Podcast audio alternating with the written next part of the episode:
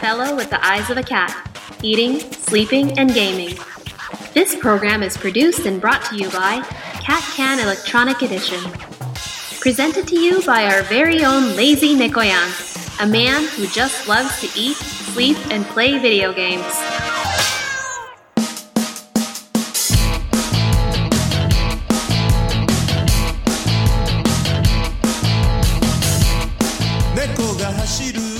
こんばんは、猫やんです。いやー、お久しぶりです、皆さん。1ヶ月空いちゃいましたからね。ドラクエの発売があって、で結局、それからですね、ゲームをやってたりして、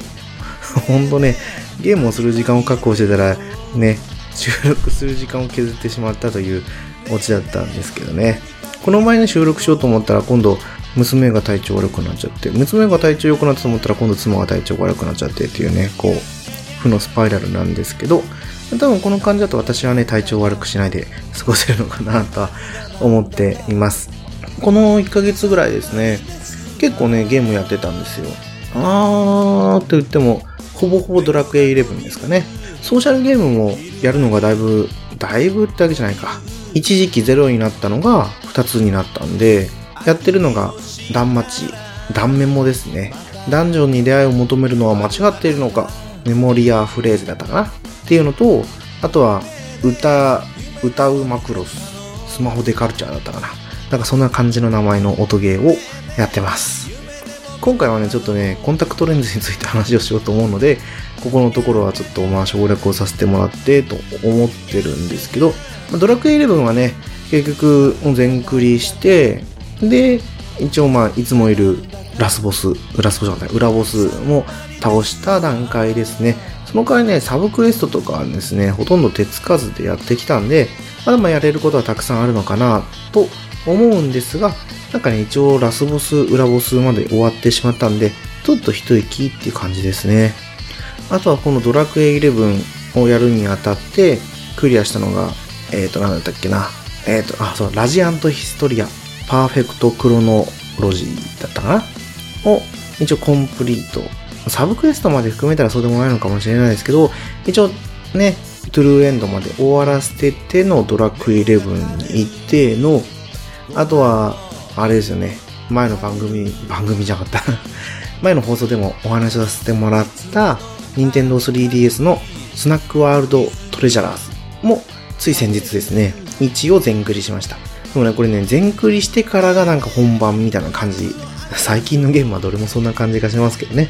フリークエストをこなしながら、そのね、トレジャラーズ、トレジャラーズっていうのが、まあ、ハンターみたいな感じなんですけど、のランクを上げていく、いかなきゃいけないみたいな感じなんですよね。今やってる感じだと。まあ、ほんとね、楽しいゲームライフを過ごしてるかなと思ってます。はい。でですね、今回はコンタクトレンズについて話をさせてもらおうかなと思いますので、本編の方に行ってみましょう。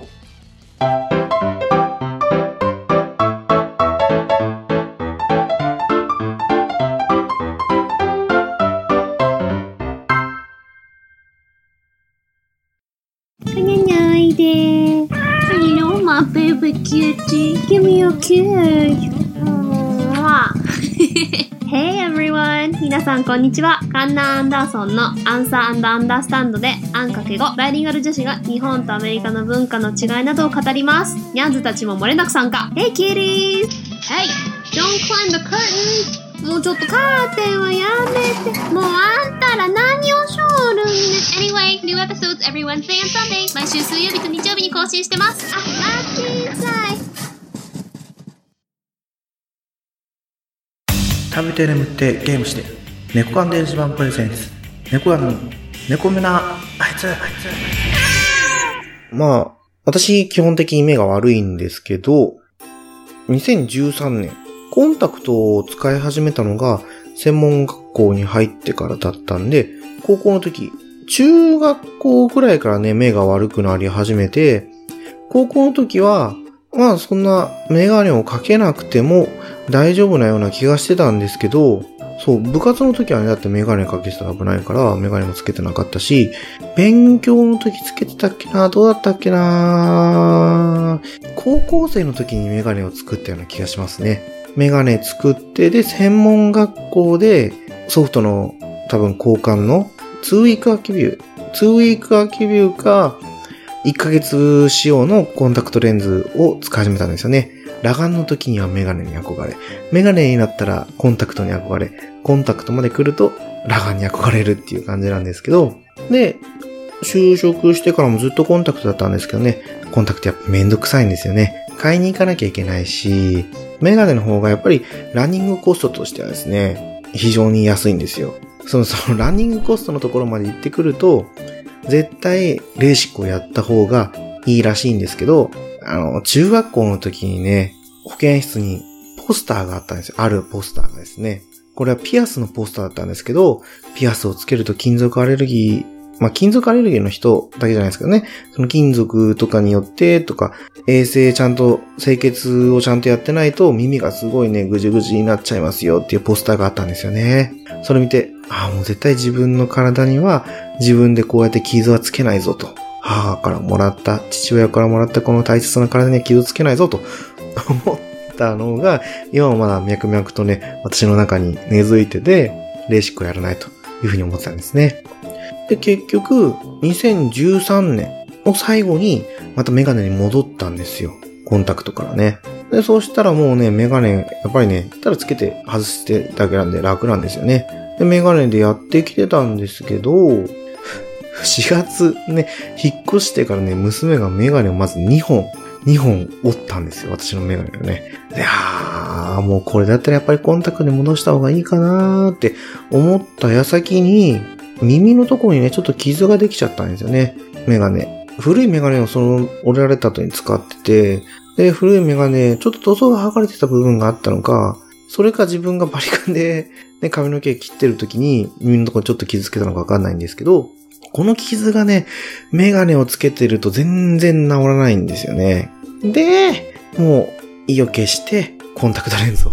再度作りに行ったというところが8月の半ばぐらいですかね。終わり、でも、うん、下旬に差し掛かってたような気もしますね。で、久々ですよ。なんで2013年が最後だったかっていうのはですね、コンタクトレンズを作りに行く眼科がいつも一緒なんですけど、でそこに久々に行って、診察券がなくなってたんですよね。で、診察券なくしちゃったんでっていう話をしてたら、で、最初、まあ、全部一通り終わって、お会計して、で、1030円になります。1030円だかな？支払って。で、コンタクトレンズのね、ちょうどその眼科の前がセンシティ。違う、あ、センシティだった。アイシティっていうね、コンタクトレンズのお店なんですけど、そこでコンタクトレンズの処方箋を渡して、で、待ってたら、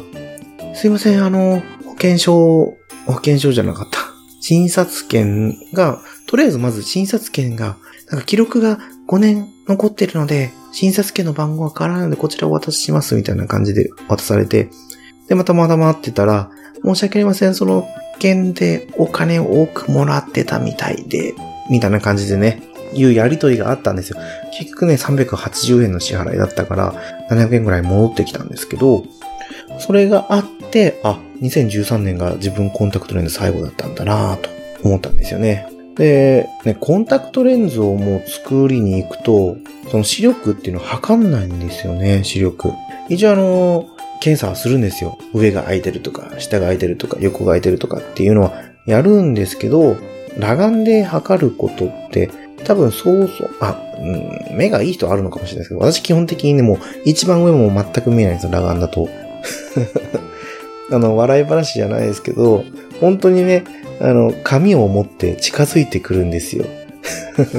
それもね、もう、昔の街の、ね、眼科さんに行った時に近づいてきたのが最後で、もう普通にコンタクトレンズを作りに行くと、もう見えないっていうだけでもそこで終わりで、あとは矯正用のレンズをはめながら視力を測っていくんですよ。だからね、今の自分の視力がよくわからないんですけど、コンタクトレンズの矯正のやつが、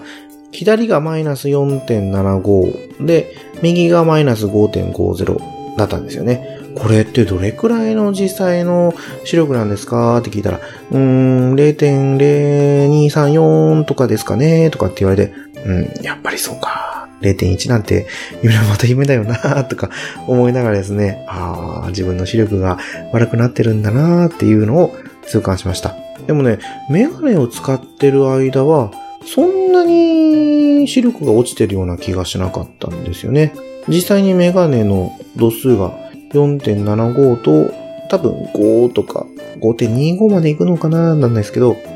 右がね、乱視が結構強くて、で、しかも測ってみたら、なんだったっけな遮乱視とかって言って、普通は縦とか横とかに乱視が入るんですけど、斜め方向から入ってきてるらしくて、コンタクトレンズだと、その乱視を扱ってるレンズがなくて、もしあったとしても本当にちょっとずれただけでもぼやけて見えなくなってしまうから、乱視は入れない方がいいですよって話になったんで、右が5.50、ちょっと度数を強めにしたことで、こう乱視をカバーしたっていうような感じなんですよね。これ、全然ね、コンタクトレンズ使わない人からしたら、この話何なんだとかってなってくるんですけど、まあそんな感じの世界なんですよね、コンタクトレンズ。気球の検査とかはね、あれ何をしてるのかちょっと私もよくわかんないんですけど、黒、あなんだったっけなあの、聞いたんだけどな、あの、あれですよ。黒い、あ、緑と赤、どっちが強く見えますかとかって。なんかね、緑が強く見たらいけないんだったかなまあ、なんかね、乱視のやつを測ったりとかって言ってましたね。そうそう。そんなわけでコンタクトレンズにしたんですけど、コンタクトレンズにするとね、やっぱりね、いいんですよ。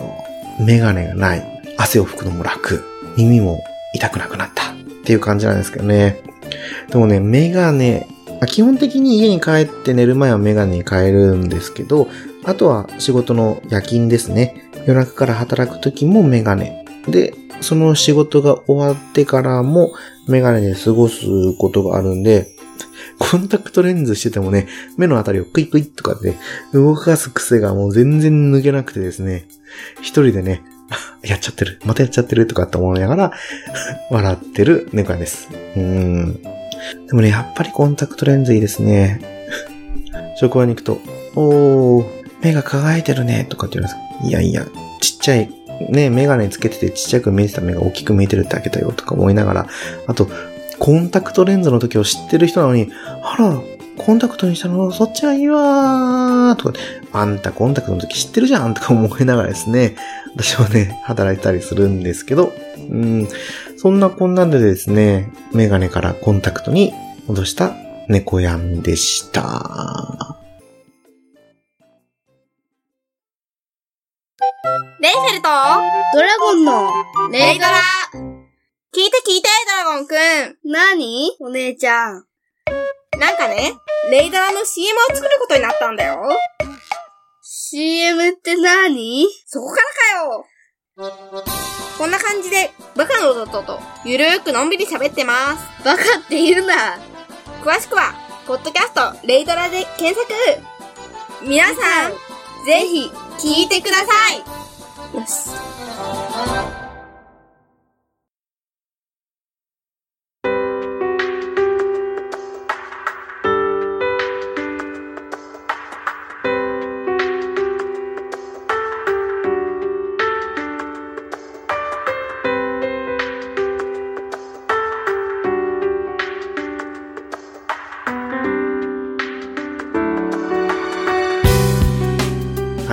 猫目なあいつでは、お便りお待ちしております。ツイッターでですね、猫目なあいつ、ハッシュタグ猫目なあいつでつぶやいてください。猫カタカナ、目が漢字、なひらがなで、あいつはカタカナになってます。はい。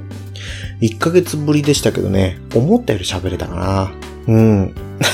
ずっとね、収録しようと思ったりして、で、本当にタイムリーに話題がいっぱいあったんですけど、もうやっぱり時が過ぎればね、もう頭から消えちゃってるんですよ。あれ何話そうと思ってたんだっけな？あれについても話そうと思ってたんだっけな？っていうのはね、もうポンポンポンポンポンポンポンポンこうなくなっていく。うん。仕事をしてても3歩歩けば忘れちゃう。ちょっと話してたことを3分後に忘れてる。いや、やっぱりね、20代から6が進んでいくんだなっていうのをね、こう改めてね、実感してるんですけど、うん。ね、ポッドキャストで喋るっていうのはすごいいいことだと思うんですよね。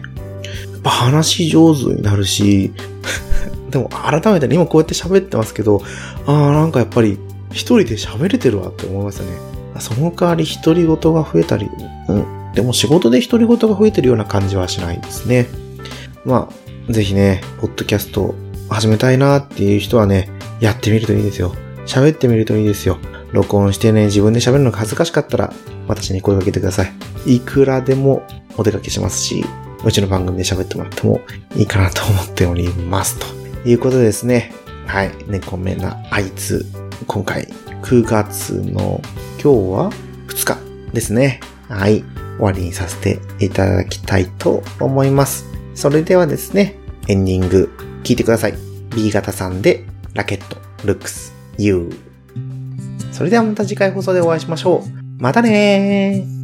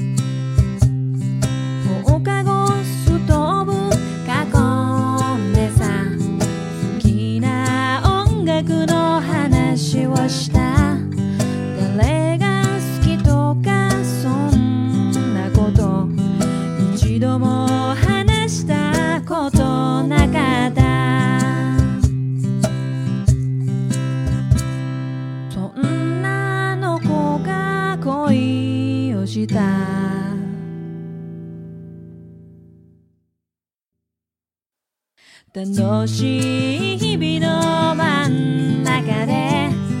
コロコロ